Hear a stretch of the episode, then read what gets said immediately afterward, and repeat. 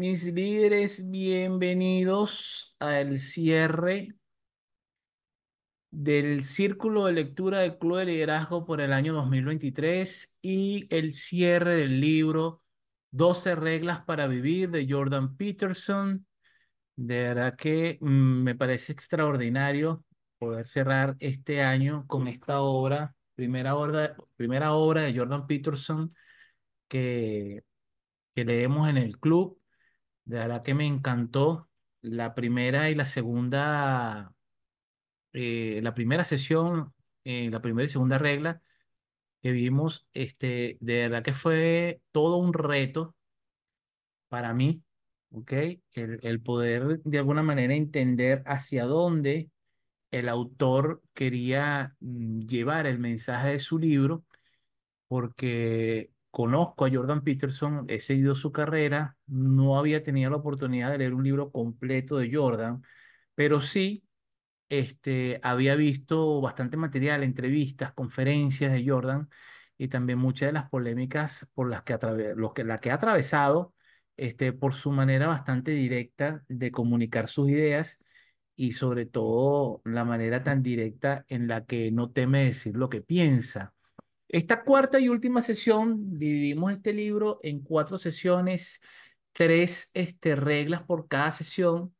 Y en esta cuarta sesión vamos a terminar con la regla número 10, 11 y 12.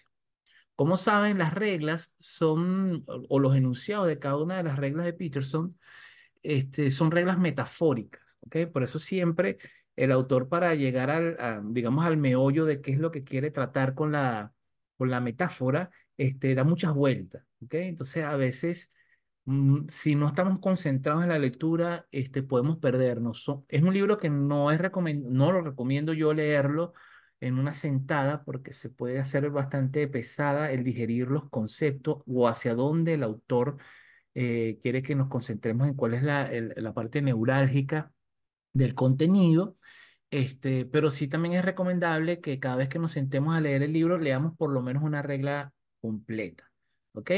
Yo lo hice de esa manera, traté de, pe- de empezar a leer el libro como un libro normal que se puede leer, digamos, dos, tres reglas en una sola sentada y realmente me di cuenta que eso no me iba a dejar el fruto y la fórmula que conseguí más, más ideal, más idónea, era leerme una regla por día. O sea, cada vez que me de- dedicaba tiempo, buscaba y me ponía, hacía dos, tres, hasta cuatro pomodoros para poder leer este, cada capítulo.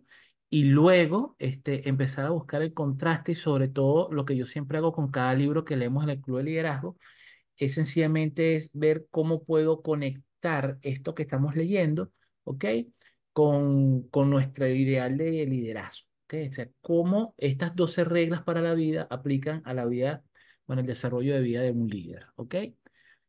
Regla número 10 del día de hoy. A la hora de hablar, exprésate con precisión. Regla número 11.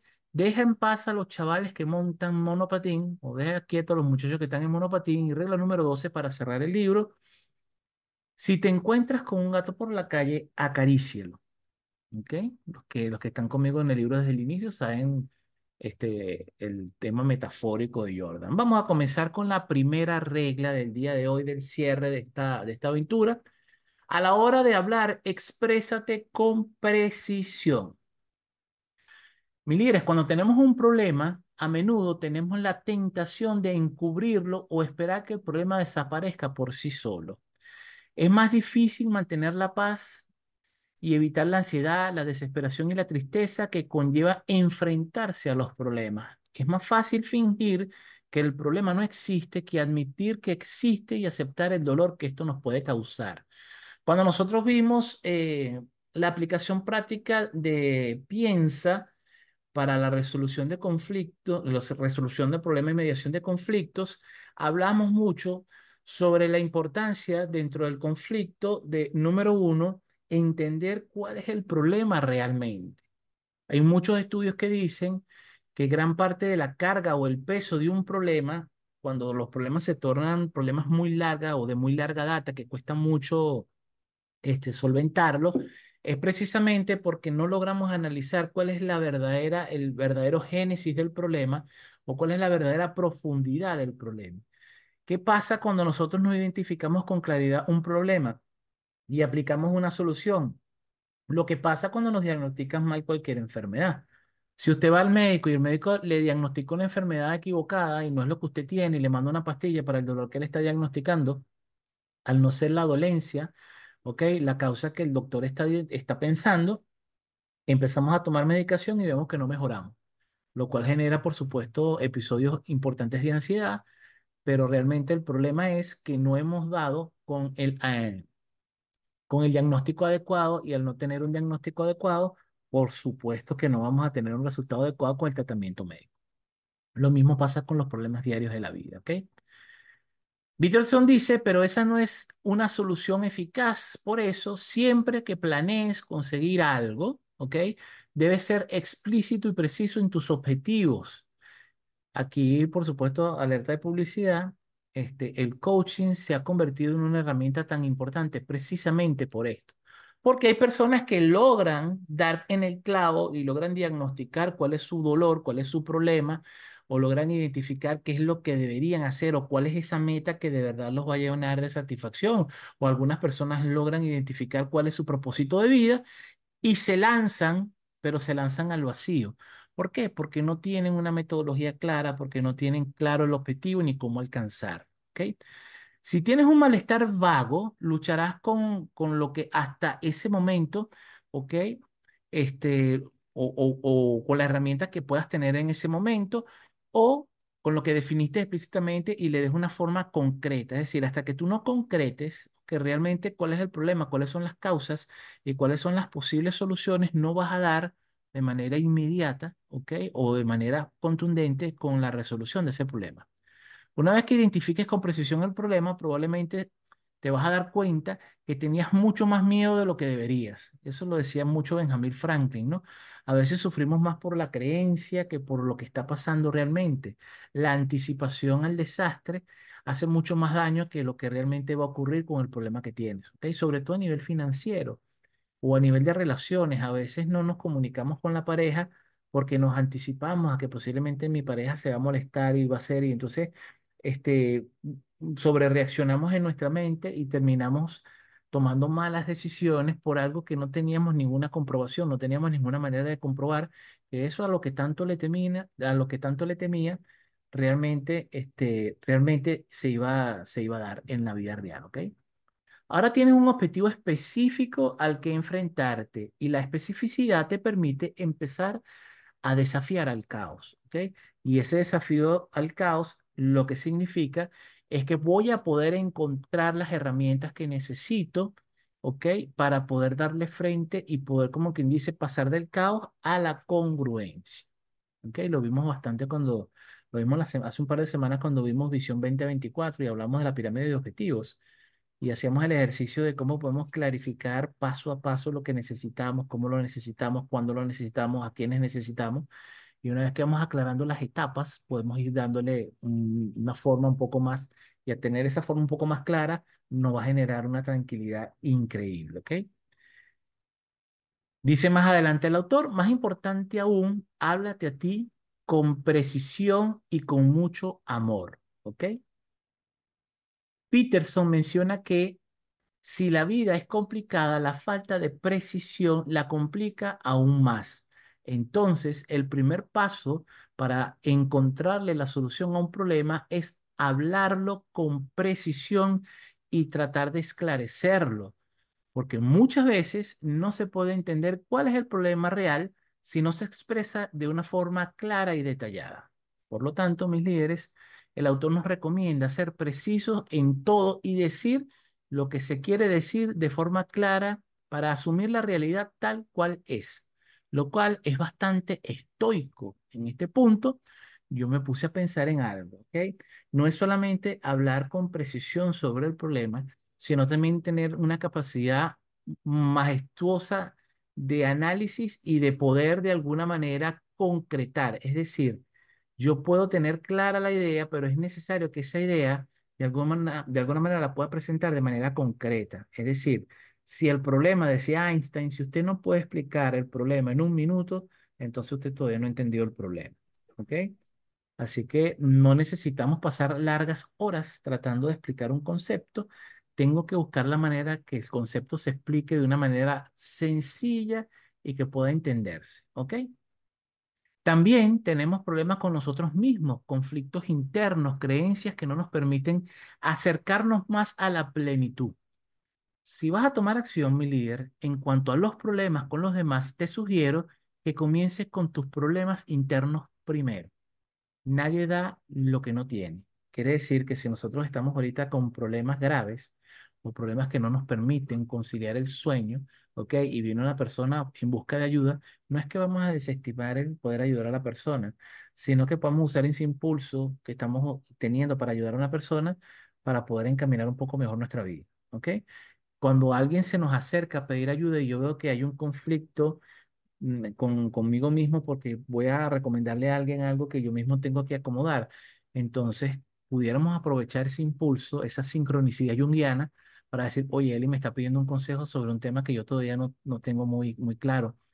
Pero sí pudiera aprovechar de decirle, mira, Eli, eso que tú me estás preguntando, ese, ese consejo que tú me estás pidiendo, casualmente yo ahorita estoy pasando por una situación similar y lo que he pensado hacer es esto, esto, esto y esto. Es más, te propongo algo, Eli. ¿Qué tal si nos apoyamos mutuamente, ok? Para, con el plan que yo tengo, te lo presento, quizás entre los dos podamos pulirlo, entre los dos podamos de alguna manera este, hacer un plan mejor y mutuamente hacemos sinergia. Eso podría ser un- una, una bonita manera de hacerlo, ¿ok? Pregunta aquí, mis líderes. ¿Qué problema tengo yo ahorita en mi vida que tenga que ver exclusivamente conmigo, no con mi pareja, no con mis hijos, no con mi trabajo, sino conmigo? ¿Y qué pasos puedo dar desde el nivel de conciencia que tengo hoy para empezar poco a poco a sentar las bases para que ese problema se resuelva de manera definitiva? Si la respuesta es en este momento no puedo, entonces la pregunta sería, ¿qué puedo hacer para que el impacto de este problema que no puedo solucionar en este momento con los recursos que tengo no me afecte de manera directa? Importante tener esto en cuenta. Aquí en el live tengo a Vanessa que me está haciendo un comentario una pregunta, déjame ver. Algunos problemas externos se resuelven solucionando desde adentro. Fíjate eh, que importante lo que estás diciendo, Vanessa, porque a veces el problema se disuelve, pierde, pierde fuerza o se soluciona con el simple hecho de identificar realmente cuál es el problema que tengo. ¿Ok? Porque a veces el problema que tengo es que estoy en un círculo inadecuado o tengo a personas en mi círculo interno que realmente no me están aportando. Y lo que el, estoy viendo como problema es sencillamente una percepción de algo que está ocurriendo en mi entorno y quizás esa percepción la tengo porque las personas que tengo a mi lado no me están ayudando a catalizar de manera positiva. Entonces, a veces con retirar un paso atrás y aislar un poco más nuestro, nuestro círculo, o pulir un poco nuestro círculo, empezamos a ver cómo los problemas que veía como algo que no podía solventar empiezan como a diluirse. Regla número 11, deja en paz a los chicos que andan en patineta. En general, mis líderes, los seres humanos aman los desafíos, por lo que se necesita perseverancia para ser competente y esto es algo que se le debe enseñar a los niños desde pequeño, puesto que caer y levantarse para perseverar es el camino a la excelencia. Por ello, el fracaso, mis líderes, debe ser una motivación para mejorar y esforzarnos aún más y de manera más inteligente. Entonces, Jordan dice, o trata de explicar, que el sistema educativo actual siempre dice que las personas fuertes son peligrosas, pero por el contrario, son las débiles las que pueden hacer mucho más daño al buscar maneras de victimizarse y culpar a los demás de su- sus inseguridades. Por tanto, no se debe proteger del mundo a los niños en la medida que crecen. Esto les hará personas más fuertes y preparadas para vivir la vida que estamos viviendo. Hay un término que no me gusta mucho usar, pero que todavía se mantiene, no está tan de moda como hace unos años, pero todavía se habla sobre la generación de cristal, que no es otra cosa que un grupo de, de personas que no tienen, digamos, una buena conexión o un buen manejo con lo que en psicología se llama frustración. ¿Qué es la frustración? Bueno, el conseguir un resultado distinto al esperado. Esto sin importar la cantidad de esfuerzo que yo hago para, con- para obtener el resultado. Puede ser que usted esté esperando un resultado y no haga gran cosa para obtenerlo, aún así se frustra, o que usted sea una persona planificada, que haga un plan con un objetivo claro y aún así, por más que usted se enfoque, por más que usted trabaje, por más que usted se esfuerce, el resultado que usted obtiene no es el que usted desea. ¿Ok? ¿Qué pasa cuando eso ocurre? Que eso genera frustración. Hay personas que han logrado de alguna manera manejar la frustración que sienten pero hay personas que no manejan ningún nivel de frustración. Es decir, puede que la frustración sea muy básica o puede ser que la frustración sea muy alta. En ambos casos, la persona no logra, no logra, ¿ok? Este, hacer frente y, y hacerse resiliente y hacerse una persona más dura o más fuerte o crecer, ¿ok? O madurar, desde el enfoque que lo quieran ver, ¿ok? Peterson cree que la crianza afecta a la forma en que los niños reaccionan al peligro en el futuro. Los padres suelen animar a sus hijos a hacer algo más seguro que el monopatín o la escalada. El autor aquí también dice que cree que alejar a los niños de estas actividades significa que les costará enfrentarse a los peligros del mundo de los adultos. Esto tiene que ver con la autorregulación, mis líderes.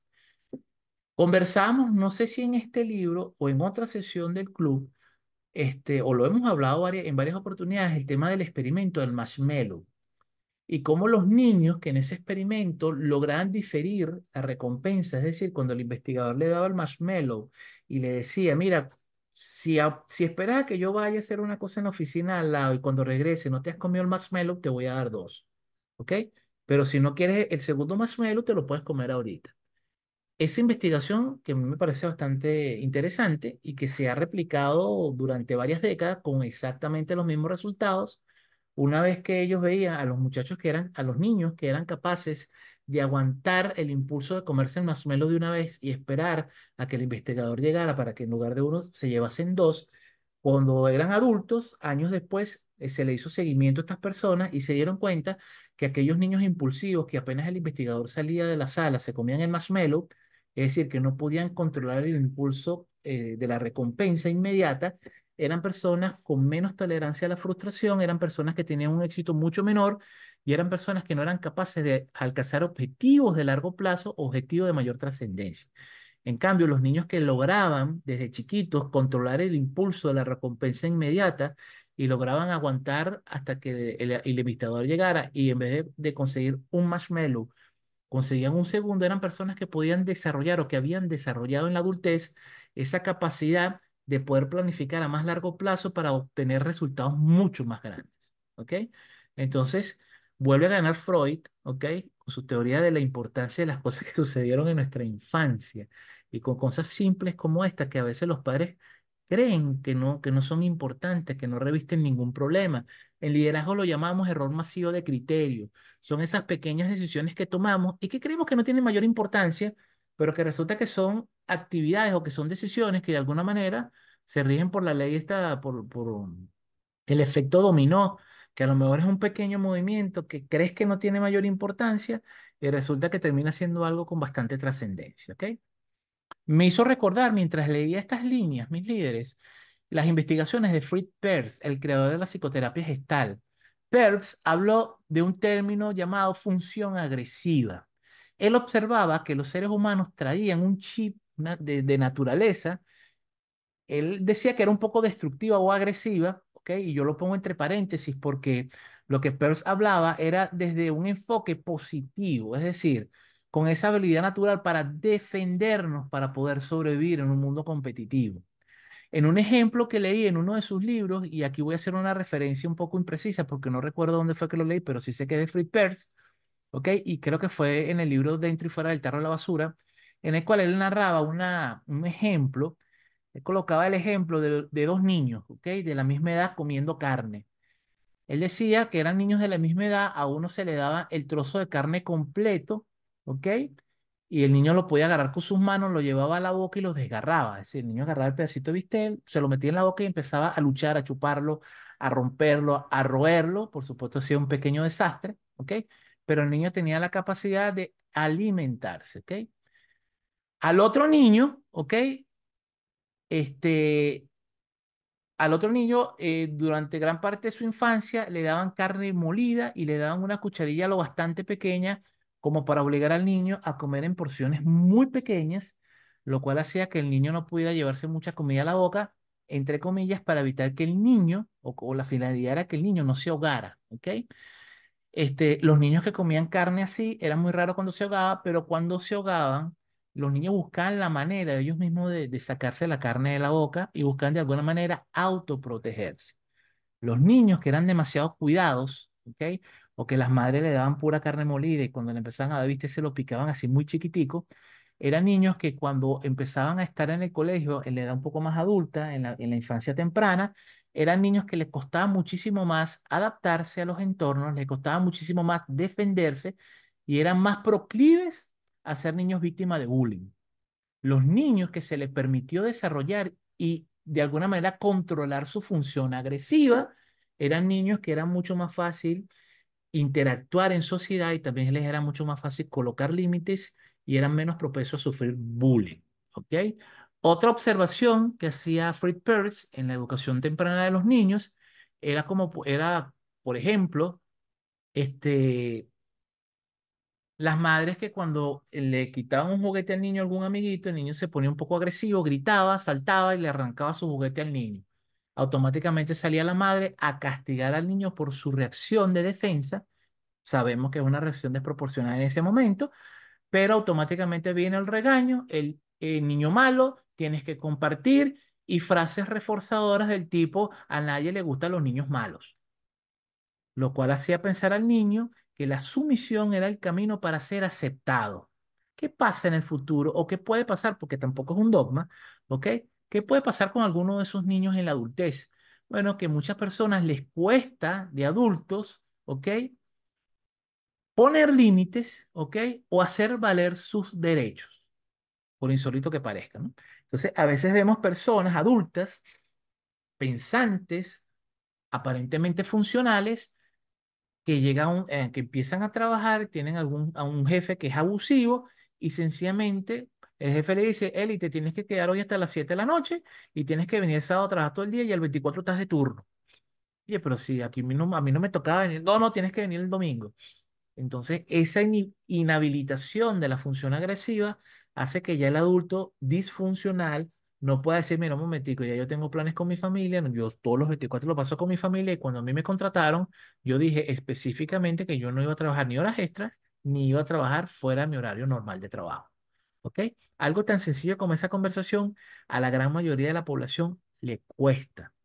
Y a, y a muchos de los que lo hacen, lo hacen de manera desproporcionada, gritando y haciéndolo de manera poco asertiva, ¿ok? Lo cual hace, lo cual hace que esos pequeños problemas se transformen en una gran calamidad. ¿Qué con la igualdad? Porque aquí en, en, al final de este capítulo, Peterson hace una, unas aseveraciones bastante fuertes del tipo que estamos acostumbrados en redes sociales que le ha traído bastante problema. Peterson también ha considerado la igualdad de género, ¿ok? En este capítulo, él considera que en la sociedad moderna existe un creciente deseo de igualdad de género. Por ello, destaca la diferencia entre igualdad de oportunidades e igualdad de resultados. Cuando la igualdad de género significa igualdad de oportunidades, de derechos y de trato, eso es bueno, dice Peterson. Ahora bien, la igualdad de oportunidades no debe lograrse a costa de la igualdad de resultados. ¿okay? Según 12 reglas para la vida, la idea de la igualdad literal y completa no está respaldada por la biología. ¿okay? Podría ser contraproducente porque obliga a la persona a ir en contra de la naturaleza. Más o menos lo que ocurre con el postulado básico a grandes rasgos del socialismo.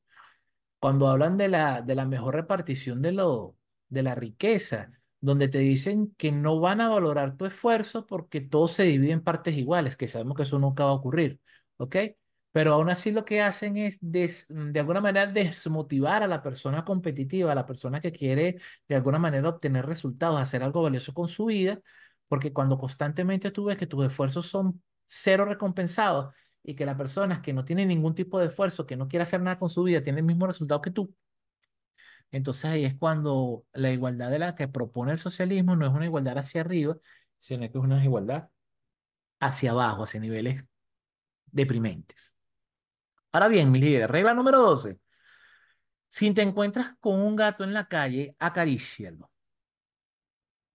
Siendo uno de los capítulos más personales de Peterson, este reflexiona sobre la vulnerabilidad del ser humano y el sufrimiento de todas las personas o el sufrimiento que de alguna manera toda persona afronta en algún momento. Aunque, ¿por qué acariciar un gato? Se podrá preguntar. El autor trata de ilustrar con este punto el hecho de prestar mucha atención a los pequeños momentos que tenemos todos los días en la vida. Esto puede ayudar a encontrar el centro en momentos deseados, es decir, cuando sentimos que estamos perdidos. Los pequeños gestos, mis líderes, son los que pueden volvernos a, a poner la brújula apuntando hacia el norte. Reír y renovar esa energía que muchas veces puede estar baja o simplemente inexistente o perdida. Fíjense, mis líderes, esto, esto no es solamente con el tema de acariciar al gato, pero lo que se consigue en la calle, sino también, y lo hemos hablado muchísimo en el Club de Liderazgo, los líderes que están este, en la maestría, es el aquí y el ahora, el estar presente, el vivir el momento. Si usted queda con una persona en tomarse un café, bueno, vaya y tómese ese café con la persona y esté presente en ese momento con la persona, no con el celular en la mano, no viendo al techo y pensando en las preocupaciones del de mañana, que es que no tengo para pagar el, el- no tengo para pagar la cuota del seguro que se vence en enero, pero ahorita estamos a 21 de diciembre, hoy empieza el espíritu de la Navidad, hoy llega el espíritu de la Navidad, entonces vamos a concentrarnos en el presente, en cómo puedo disfrutar este momento. Y a medida que yo logro estar más en el presente, disfrutando lo que tengo en el momento y tratando de dejar de lado las preocupaciones del día a día, es que tengo mayor probabilidad, ¿ok? De que mi vida en algún momento se empiece a alinear, ¿ok? Peterson admite en este punto que es fácil centrarse en las partes feas de la vida. De hecho, yo creo que la mayoría de los seres humanos tienen mucha habilidad para concentrarse en lo malo y desestimar lo bueno. Al fin y al cabo, algunos ejemplos de sufrimiento pueden resultar totalmente abrumadores. Utiliza Peterson el ejemplo de la lucha de toda la vida con su hija contra la artritis severa. Este capítulo me golpeó muchísimo cuando Peterson narra todo el calvario que sufrió con su hija de los dos años. La opción más fácil con estas crisis vulnerables es volverse un nihilista o una persona negativa, sobre todo si la realidad es que este enfoque puede ser a menudo peor que el propio sufrimiento, porque el nihilismo que muchas personas piensan que me va a salvar por abstraerme de la realidad, resulta que una, vida abstraído no es una vida en absoluto, diría Kierkegaard, ¿no? Me hizo recordar a Víctor Frank también, cuando decía que tenemos la libertad interior para elegir nuestra respuesta ante los azares de la vida. No se trata de resignación, es incluso más simple que la resignación. Es ver lo que sucede tal y como sucede, muy estoico. Soy el mejor empleado del mundo, soy el más productivo de mi departamento, pero aún así no me toman en cuenta. Los bonos se los dan al favorito del, del jefe que no hace nada, ¿ok? Siempre ha sido así desde que estoy en la empresa. Eso te puede generar amargura y muchos te dirán que tienes toda la razón de vivir amargado, triste o deprimido por esa situación y hasta te darán la razón y alimentarán tu desgracia con palabras de aliento para ayudarte a soportar tu tormento. Aunque para mí lo más simple sería preguntarte, ¿qué estás haciendo ahí entonces si te sientes tan mal? Una pregunta que muchas veces cae mal a la persona, pero que si eres honesto en responder, y digo honesto de verdad, la sola respuesta ¿ok? Te va a llevar un poco más cerca de donde realmente quieres estar. Quedarte en negación o tratar de convertirte en un nihilista puro, lo que puede hacer es agudizar muchísimo más tu, tu pesar, ¿ok? Aquí yo les coloco mis líderes diariamente, solo a veces hace falta solamente detenerte, observar y disfrutar lo que sea que tienes. Para contrarrestar el posible nihilismo, presta mucha atención, mi líder, al amor y a la belleza que te rodea, que es muchísima, te lo puedo garantizar. Puede ser una puesta de sol, unas flores o simplemente acariciar a un gato cuando te lo consigues en el camino, hacerle cariñito a un perro, sonreírle a un bebé. Hoy, por cierto, conocí a mi sobrino, ¿ok? Que aunque yo estuve en su nacimiento, el día de su nacimiento no lo pude ver y seis meses después, hoy, fue que pude cargar por primera vez a mi sobrino. Y, ese, y eso, el simple hecho de poder hoy haber cargado a mi sobrino, ya debería ser motivo suficiente para decir que hoy fue un día bonito. Hacer este cierre aquí con ustedes el día de hoy de este libro, un 21 de diciembre, cuando llega el espíritu de la Navidad, es algo para para lo cual también debo estar agradecido y quiero estar agradecido. Y de, y de hecho lo estoy, ¿ok? Detente en esos momentos o deténgase en ese momento, mis líderes, cuando puedas, y eso va a hacer que el impacto de las cosas negativas disminuya. El simple hecho de detenernos un momento va a hacer que, que la fuerza y la energía que eso tenga disminuya muchísimo. La vida, mis líderes, como saben, es demasiado corta para dedicarle bastante tiempo al sufrimiento. Yo creo que estamos para venir al disfrute y al goce. Por ahora, mis líderes, por mi parte, este es el resumen de las cosas que me parecieron importantes más relevantes en función a, a lo que nos interesa a nosotros, que es el liderazgo en este punto. Si tienen alguna duda, algún comentario, mis líderes, por favor, pueden ponérmela por aquí por el live, los que están en el salón de Zoom. Si tienen alguna duda, algún comentario, los escucho. Mientras piensa su pregunta o algo, ya les lanzo de una vez. Próximo libro, mis líderes, ¿con qué vamos a abrir el 2024? El 2024, como casi todos los años del Círculo de Lectura del Club de Liderazgo, comenzamos con liderazgo y vamos a comenzar con nuestro querido John Maxwell, que teníamos ya algún tiempo sin tocar su literatura, ¿ok? Vamos a iniciar el 2024 con el libro de John Maxwell, esta hermosura de acá. Vive tu sueño, ¿ok? Este año 2023 hicimos un par de sesiones este, con este libro, pero una sesión de trabajo de la maestría, y lo que vamos a hacer es profundizar este libro en el 2024, Vive tu sueño, John Maxwell, una belleza. Este, bastante, bastante bueno terminar el año hablando de 12 reglas simples para la vida y comenzar el próximo año viviendo nuestro sueño, ¿ok? Buscando la manera de darle un poco más sentido a nuestra vida, un poco más de dirección. Así que mis líderes, gracias por, me dice por aquí Vanessa, Memento Mori. Hemos hablado mucho del Memento Mori, Vanessa, el año que viene en el club. Aparte del Memento Mori, vamos a empezar a trabajar el Memento Vivere, ¿ok? No es solamente el Memento Mori, mis líderes, también es el Memento Vivere, ¿ok? De todas maneras, vas a morir, Memento Mori, y el momento, el Memento Vivere es, es momento de vivir la vida. Así que mis líderes, feliz espíritu de la Navidad. Los que hagan su ritual, hagan su ritual, disfruten en familia, conecten con las personas y los que vayan a tomarse unos días libres ahorita en, en diciembre, utilicen parte de su, de sus vacaciones o de sus momentos libres para conectar con personas. Este, agarren ese teléfono y empiecen a ver personas que, que tienen tiempo que, que no hacen contacto, personas con las que comparten memes, pero puro meme a distancia, compartan meme en persona, échense cuentos, tómense un café. La vida es ahora, mis líderes. Nos vemos en el 2024. Gracias por acompañarme y nos vemos en la vida. Mis líderes que están aquí en el live también nos vemos el año que viene y espero que muchos de los que están aquí que a veces entran de visita sean parte del círculo de lectura el año que viene. ¿ok? Gracias Vanessa, que dice estas 12 reglas tienen mucho del estoicismo. Todas las reglas son estoicas, todas las 12 reglas de, de Peterson, aunque no nombra a ningún estoico, son estoicas. Euridis me dice, Jimmy, muchas gracias. El libro estará en digital. Sí, yo creo que tú tienes mi, mi teléfono, Euridis, escríbeme y con mucho gusto te lo mando, ¿ok? Este, feliz espíritu de la Navidad para ti también, Margarita. Tenemos una conversación pendiente, tenemos un cafecito pendiente para inicio de año. Xiomara, feliz espíritu de la Navidad para ti también. Y bueno, mis líderes, este, nos vemos entonces.